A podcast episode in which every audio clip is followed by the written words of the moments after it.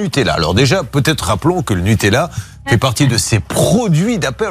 On, se rappelle de cette scène incroyable dans un intermarché où les gens s'étaient battus lors d'une promotion pour avoir du Nutella à moins 70% de réduction et pour se battre pour les derniers pots. C'était absolument fascinant. Vous parliez de Gilles Boulot, eh bien ça avait fait la une des JT le soir à la télé, tellement c'était absolument dingue. Parce que c'est l'un des produits les plus demandés par les consommateurs, c'est l'un des produits sur lesquels les distributeurs se battent le plus en termes de prix, et c'est en ce moment l'un des produits les plus achetés parce que, on l'a dit tout à l'heure, la chandeleur arrive, c'est jeudi prochain. Vraiment Il y a, y a, une, ah un, pic de, consommation. Bien sûr, bien sûr, il y a un pic de consommation.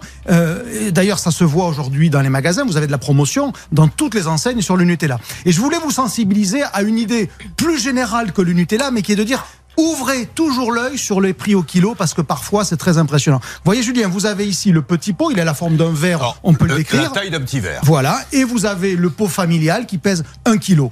Entre les deux, le prix au kilo varie du simple au presque le double.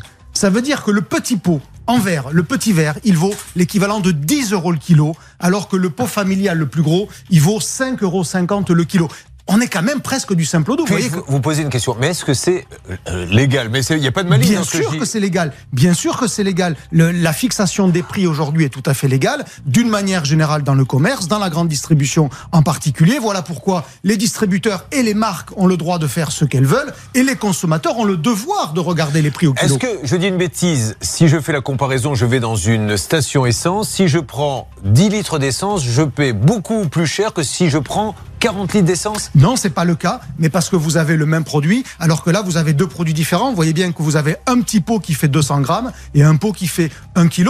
Il y a une raison industrielle derrière. Vous imaginez bien qu'il n'y a pas les mêmes économies d'échelle quand vous remplissez un petit pot que quand vous remplissez un très grand pot. Donc, euh, évidemment, il y a une, une explication derrière. Néanmoins, pour le consommateur, dans tous les cas, celui qui euh, euh, consomme du Nutella régulièrement, le petit pot, il va finir par se ruiner. Je le redis, ça va du simple au double. Et ça se conserve, le gros et ça se conserve évidemment. Enfin, en général, ça se consomme d'ailleurs très vite et ah plus que ça, se conserve. C'est peut-être ça le problème.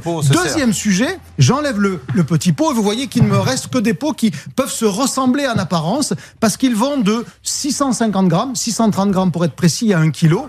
Et ben, ils finissent par se regarder, ils finissent par se ressembler, Imaginez dans le rayon un pot qui fait 825 grammes d'un côté et un pot qui fait 1 kilo de l'autre. En apparence, ils se ressemblent vu de loin. Et donc ça, ça fait partie des gentilles tromperies que l'on voit dans le commerce où en gros, ben, on essaye de d'influencer le consommateur, de lui faire croire que le pot qui fait 825 grammes est le plus gros, en réalité il ne l'est pas, et au prix au kilo il y a une différence. Et donc là vous avez quasiment 1 euro de prix au kilo de différence suivant que vous preniez celui qui pèse 825 grammes ou 1 kilo. Dans tous les cas, vous voyez, ça peut paraître un peu compliqué de jouer avec les chiffres comme ça, mais dans tous les cas, regardez le prix au kilo, c'est le seul juge paix. Ne vous fiez pas aux apparences, parce que vous voyez, en apparence vous avez des tailles de pot qui se ressemblent, et la réponse elle est non, ce ne sont pas les mêmes. Dernière question, qu'est-ce qui se vend le plus, le tout petit ou le gros? C'est le gros qui se vend le plus parce qu'évidemment c'est le le plus intéressant. Et conseil. Euh, faites vos achats en promotion. C'est l'un des produits que vous trouvez le plus souvent sur les prospectus. L'année dernière, il a été présent dans, je l'ai compté, 371 prospectus. Donc si vous ne trouvez pas le Nutella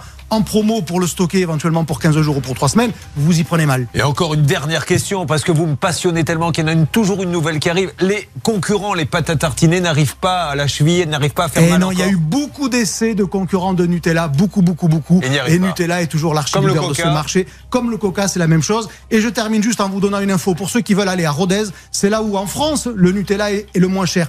4,38 euros le pot de 1 kg. Ben, c'est le hasard, c'est la concurrence. C'est dans le Leclerc de Rodez. J'ai vérifié ça hier. Dans tous les magasins que je regarde, c'est le moins cher, 4,38 euros.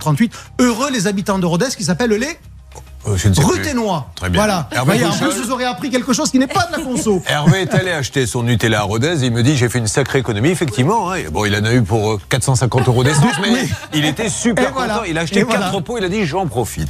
Merci Olivier Dauvert.